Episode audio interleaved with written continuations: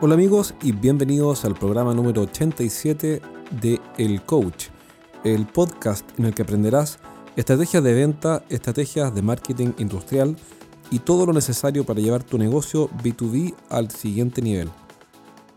Soy Jorge Zamora y estoy feliz de tenerte nuevamente escuchando este programa. Hoy día vamos a ver dos cosas. Primero, apareció una, una aplicación con un servicio en Santiago que de car sharing. ¿Qué es el car sharing?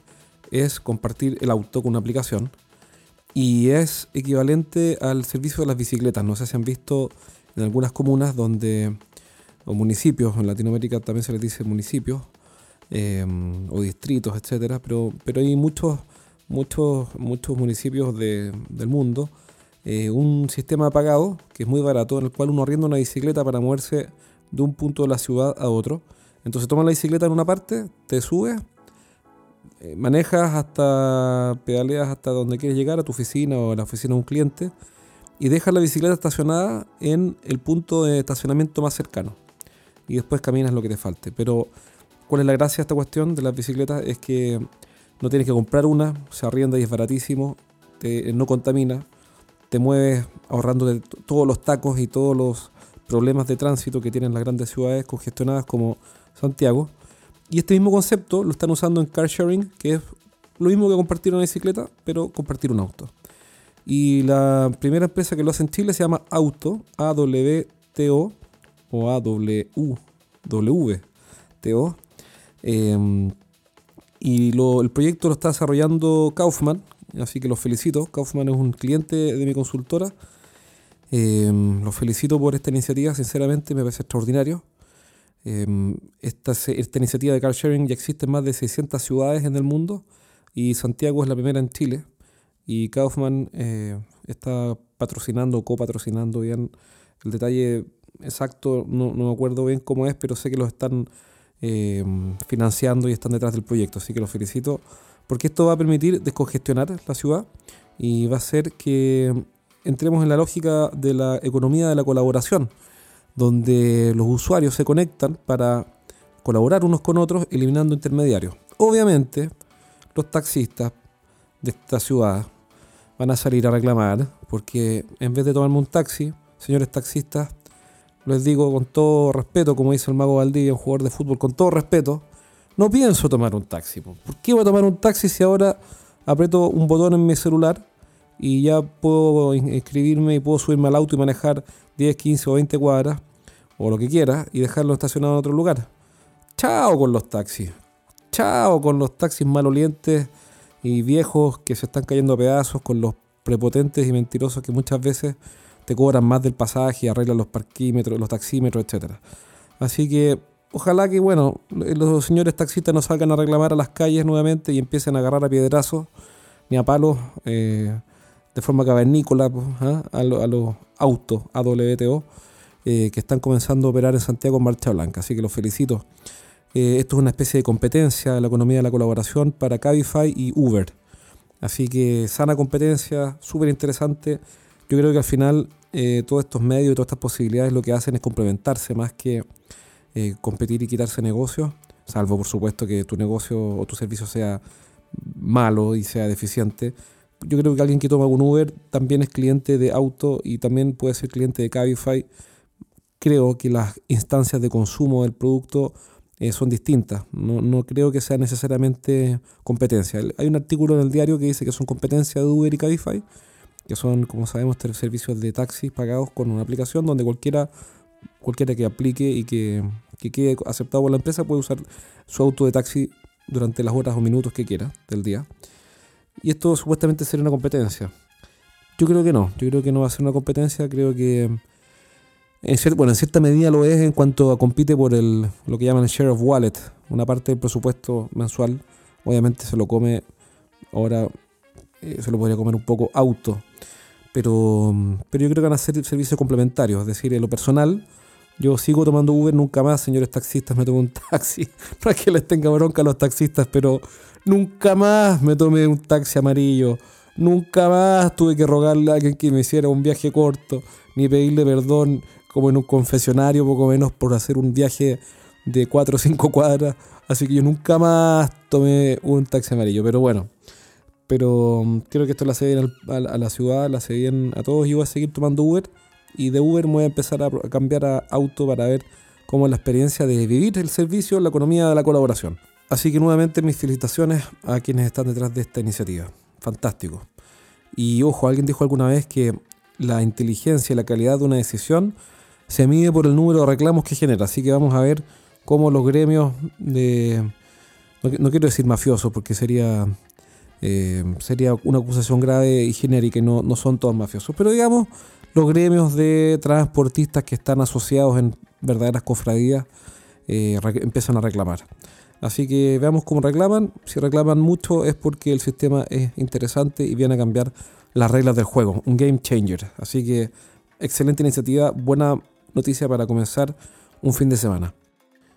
Y lo último, por favor, a los eh, señores lanza o emprendedores de lo ajeno, no se roben los autos, por favor, no, no se roben los autos, dejen que funcione la aplicación, miren que esta ciudad está muy congestionada.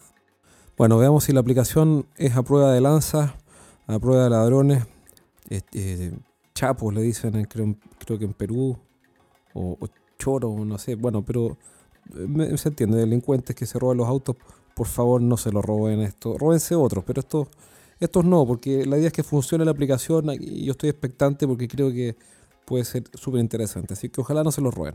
Bueno, vamos a lo de hoy día, lo de hoy día es responder una pregunta que me hicieron esta semana y es una pregunta que es curiosa porque ha aparecido dos veces y es la siguiente. ¿Preparado? Esta es la pregunta.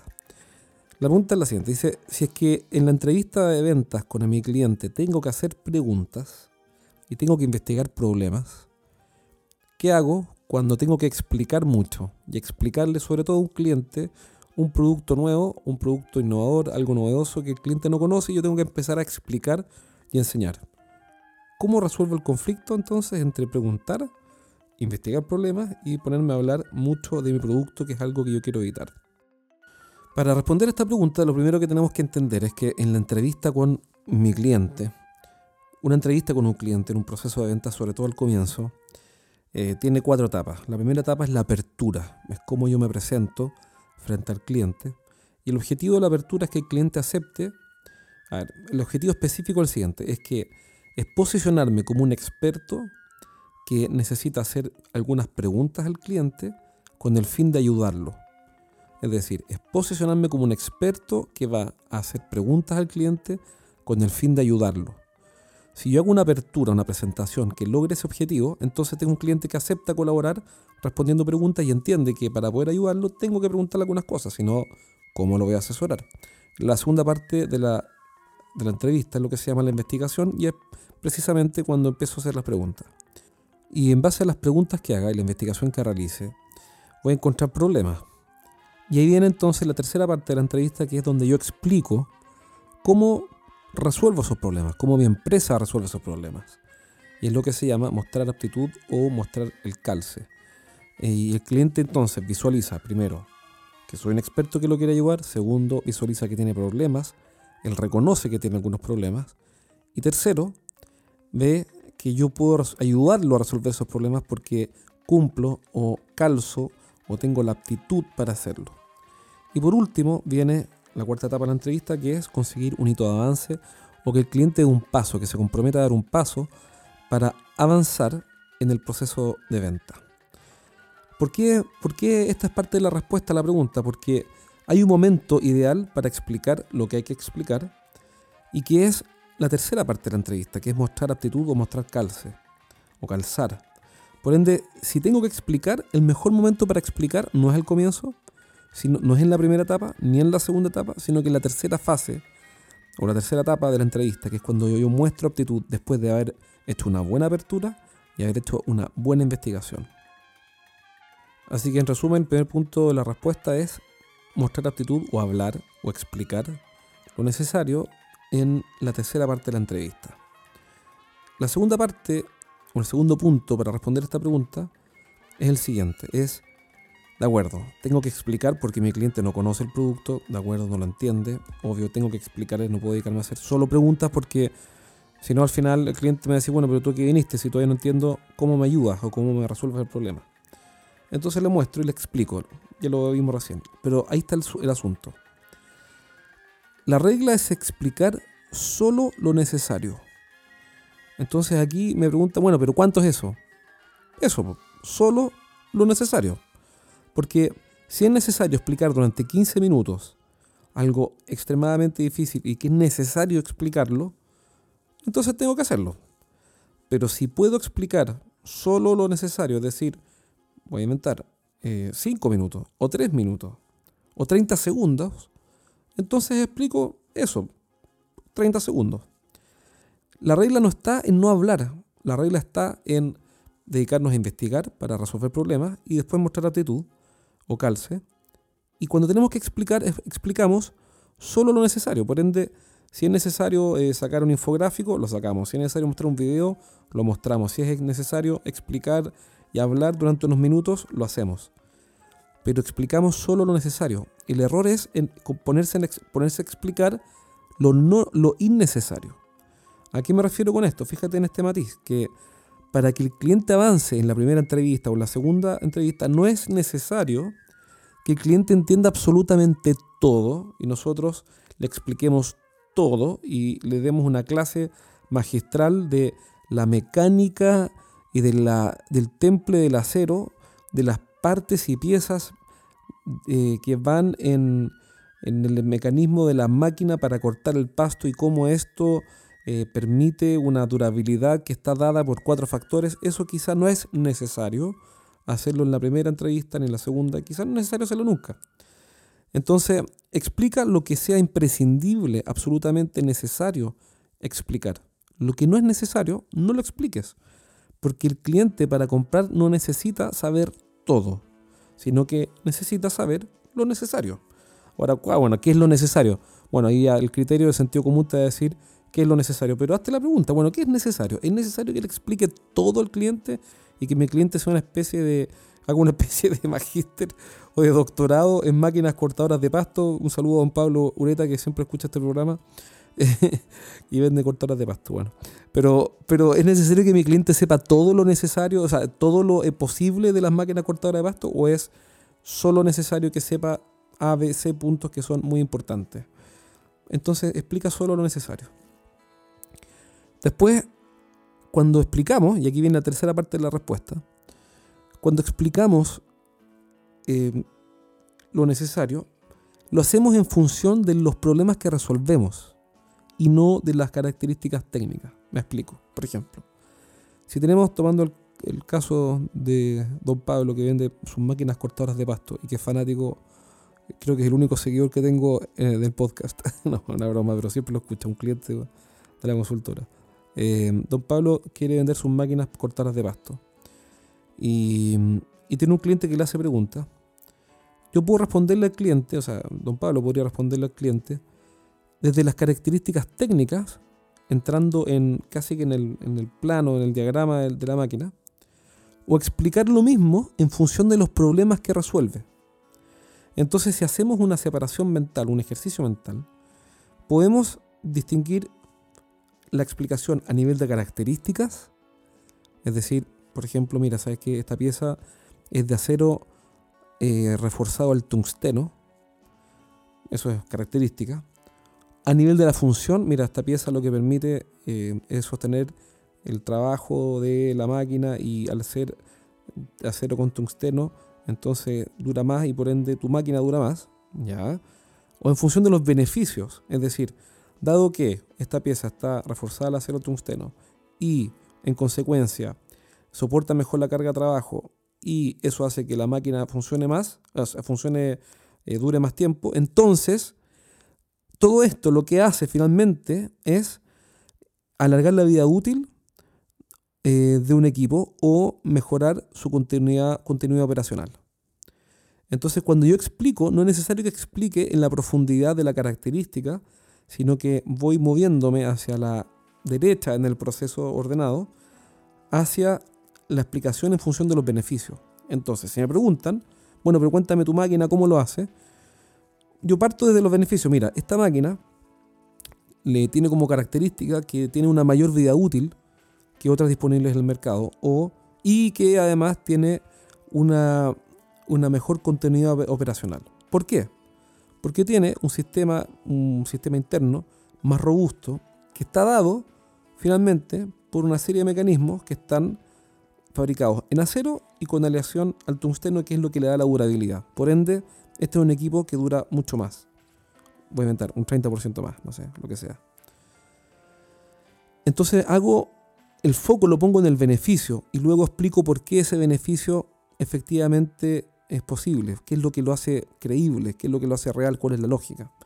Entonces en la cabeza de mi cliente, yo lo que estoy haciendo es explicar los beneficios. Esta es una máquina que tiene una mayor vida útil o que va a reducir tu costo de mano obra o que esta máquina va a aumentar tu productividad o va a mejorar tu contenido operacional y me enfoco en el beneficio y luego demuestro solo lo necesario de la parte técnica, solo lo necesario. Y ese es el tercer punto de esta respuesta. Por último, em, en realidad no es lo último, es penúltimo. Bueno, por, por penúltimo, retomar el control. El cuarto punto es retomar el control. Ahora, ¿qué es retomar el control? Es lo siguiente. Es cuando el cliente me hace preguntas, me dice, bueno, pero explíqueme un poco más, tus máquinas entonces tienen eh, esta y esta característica, yo le respondo, sí, la tiene y eso tiene como beneficio a su vez que, siguiendo el ejemplo, eh, son equipos que tienen una mayor vida útil. En vez de dejar el espacio para que el cliente controle la reunión haciendo las preguntas, y una vez que explico, retomo el control de la reunión haciendo yo más preguntas. Por ejemplo, si el cliente me pregunta, oye, pero entonces tus equipos, eh, ¿por qué son mejores? ¿O qué ventaja tienen respecto al otro que estoy viendo? Le explico, mira, la ventaja que tienen estos equipos es que tienen una mayor vida útil o tienen una mejor contenido operacional por los sistemas internos que tienen que están reforzados en acero al tungsteno. Y ahora vuelvo a retomar el control y digo, y permíteme preguntarte algo que me nombraste recién, Javier. Recién me comentaste que habías tenido problemas en, em, en el zanjado de las canchas de golf. Cuando me hablas de problemas en el zanjado, ¿te refieres a la velocidad del zanjado o a la profundidad del zanjado? Para entender mejor el problema que me acabas de mencionar.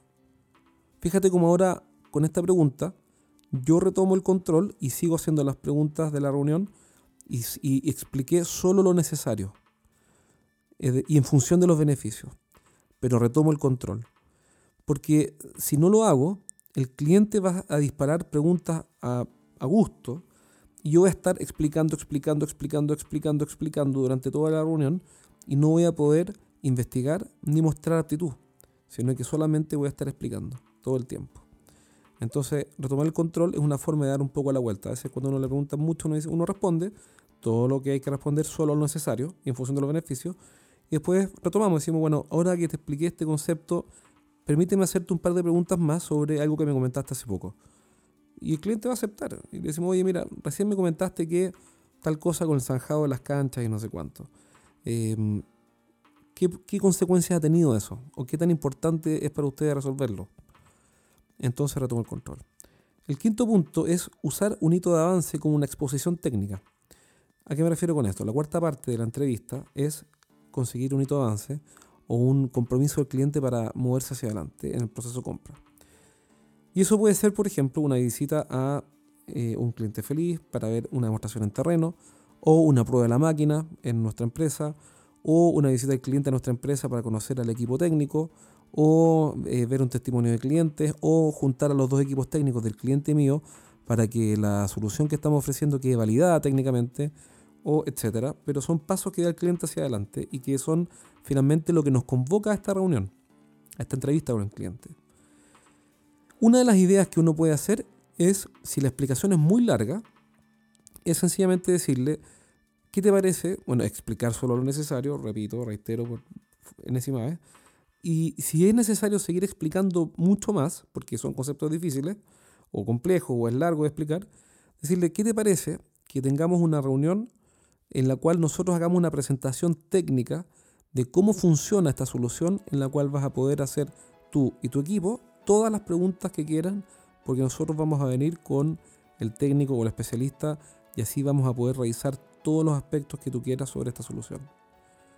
En general, esto es bien recibido porque si hicimos bien la primera parte de la entrevista, que fue hacer una buena apertura, investigamos bien después de la apertura, entonces lo más probable que después de mostrar calce el cliente acepte como consecuencia natural dar un paso y ese paso puede ser una reunión para explicar básicamente.